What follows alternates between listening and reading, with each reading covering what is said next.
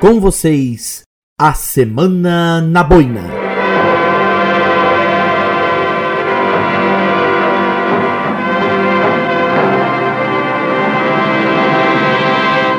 Este ano eu prometo levar bem regular a semana na boina. Não, falando sério, tá até feio eu ter que gravar uma semana, fica duas sem gravar. Prometo para vocês, amigos que estão acompanhando a boina, que eu vou tentar manter a regularidade. E claro, as novidades que estão vindo aí, som na boina, tem histórias a caminho, tem também o prosa e verso, enfim, nós estamos trabalhando. 2021, a vida continua, mesmo que a gente tenha que lutar contra as ignorâncias. Mas aqui não há espaço para ignorância. Sou André Bonomini e esta é a primeira semana na boina do ano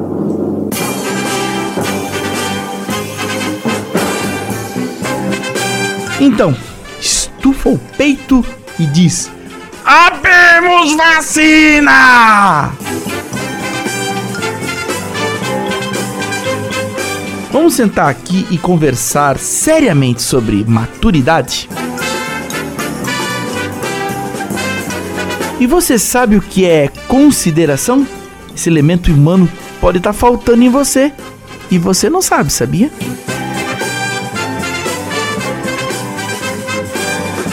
Como é bom ouvir músicas entre chiados, né? O conhecimento entre melodias começa nos discos. Esta é a Semana na Boina. Vamos às observações.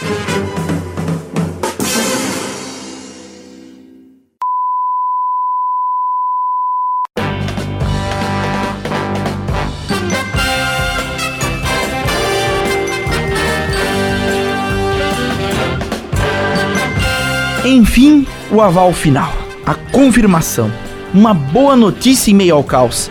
Nas palavras de Mônica Calazan, 54 anos, a primeira imunizada contra a Covid-19, o recado foi dado e bem dado, por unanimidade. As vacinas de Oxford e Coronavac foram aprovadas para uso pela Anvisa, tendo a enfermeira do Instituto Emílio Ribas, em São Paulo, como a primeira no Brasil a receber a dose.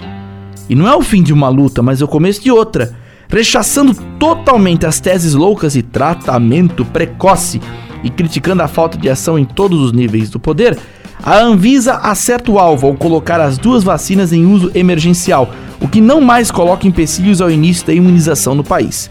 Um fato que traz alívio, mas que pede ainda o um cuidado constante não apenas com a doença, mas sobretudo com os factoides que surgirão sobre ela nas bocas de medrosos enrustidos.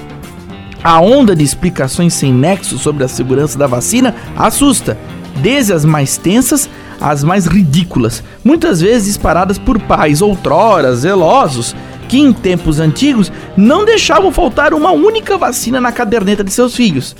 Esta é uma vitória acima de qualquer politização, mesmo que pareça para João Dória munição na sua batalha pessoal contra Jair, o que entristece e preocupa. No entanto, a chave para a virada de mesa contra o vírus está agora nas mãos e ponta para agir. Cabe a quem prometeu celeridade e imediatismo fazer acontecer de fato. O Brasil sempre foi exemplo de imunização e não é agora, nos brados fanáticos de negacionistas, que vai deixar de ser. Que venha a vacina, com tudo, sem freio e sem medo, para os que acreditam na ciência acima de tudo e, na verdade, acima de todos.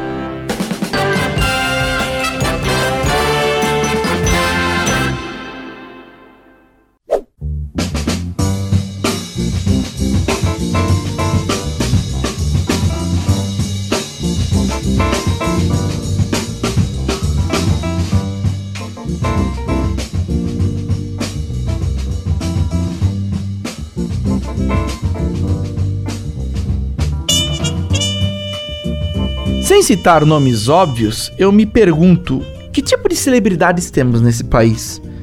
Entre os tantos forrobodós de fim de ano, em que o drama do coronavírus era colocado de escanteio em nome dos prazeres, eu observei incrédulo que no mundo dos ditos famosos não se encontra um exemplo direto, e se tem são raros, de empatia diante da situação de momento.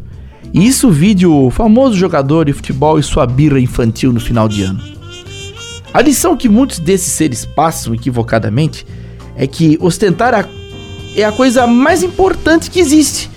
Os cliques involuntários dos paparazzi em busca desses momentos de ostentação em lugares paradisíacos, com companhias monumentais e bens de consumo inatingíveis, parece ser o objetivo desses, cuja imagem torna-se quase um espelho para tantos. Oh, eles são felizes assim, vou ostentar também. Crianças, a maturidade vai muito longe dessas pessoas que têm pelo trabalho a sorte de serem consagrados. Por que não usar essa imagem para passar uma mensagem diferente da ostentativa de todo dia.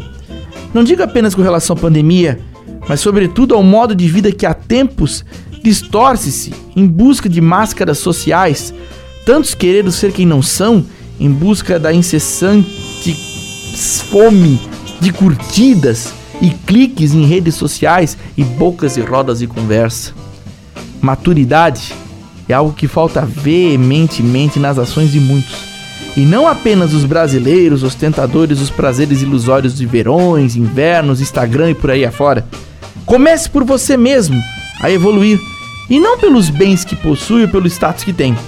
Corpos belos se vão, objetos se desatualizam, mas uma mente evoluída jamais envelhece e guarda lições de Teflon para a vida inteira.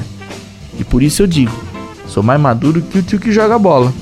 Quem são as verdadeiras crianças de hoje, afinal?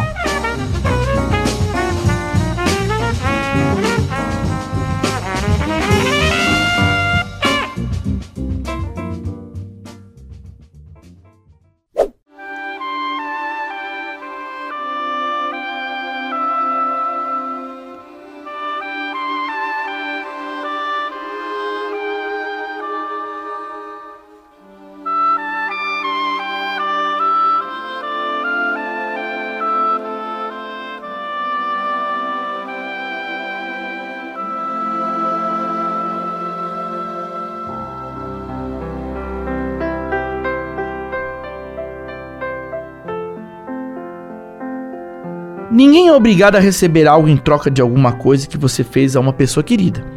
Um presente, uma mensagem de carinho, um conselho ou simplesmente estar perto para o que for preciso. Mas falar em consideração muitas vezes é o calcanhar de Aquiles de muita gente. Um valor que, se contestado, causa brigas, mas que existe em quem acredita que quem te faz bem deve ser reconhecido e abraçado calorosamente. Consideração é a palavra pesada para muita gente. Nesses tempos tão nebulosos da sociedade, é difícil a gente deixar de acreditar no ser humano, mesmo que ele, por suas atitudes pregressas, mostre que não merece tanto reconhecimento. O pior é quando o considerar seu semelhante que tanto te preza mostra-se um investimento furado, quando a recíproca, aquela que vem naturalmente, não é verdadeira. É difícil pensar no exame de consciência em tempos onde o melhor de nós, muitas vezes, vai para as pessoas erradas. Consideração não é obrigação. É um sentimento nobre que retrata nossa humildade e nosso verdadeiro carinho com quem tanto nos preza, incentiva e quer bem, mesmo ao longe. Portanto, procure em si aquela consideração que falta, antes que seja tarde demais.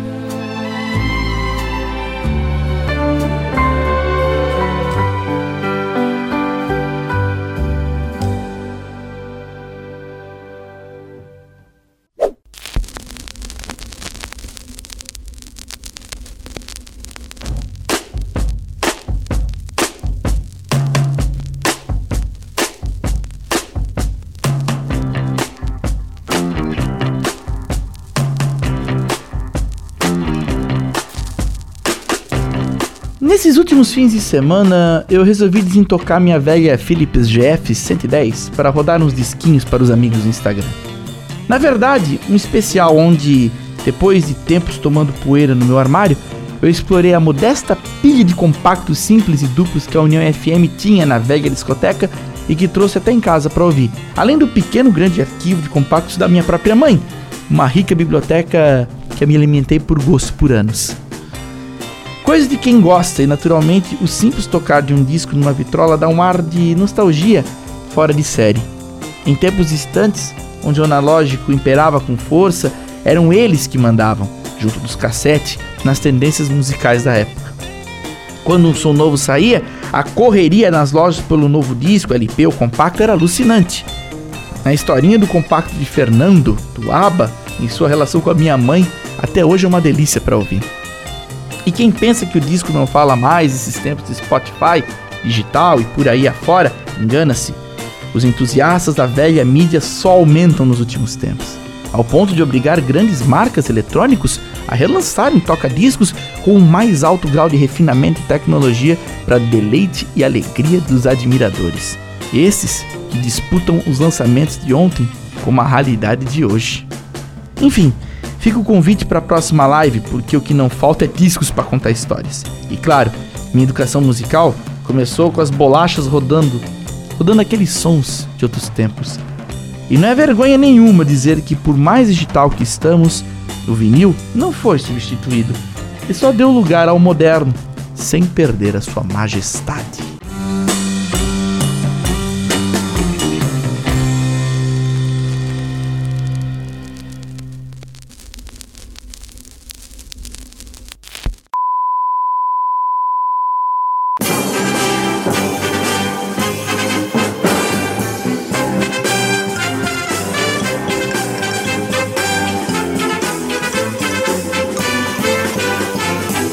Esta foi a Semana na Boina. Nova edição na próxima semana. Siga a Boina nas redes sociais, facebook.com barra blogaboina e arroba blogaboina no Instagram. Um girassol pra você, forte abraço e até breve.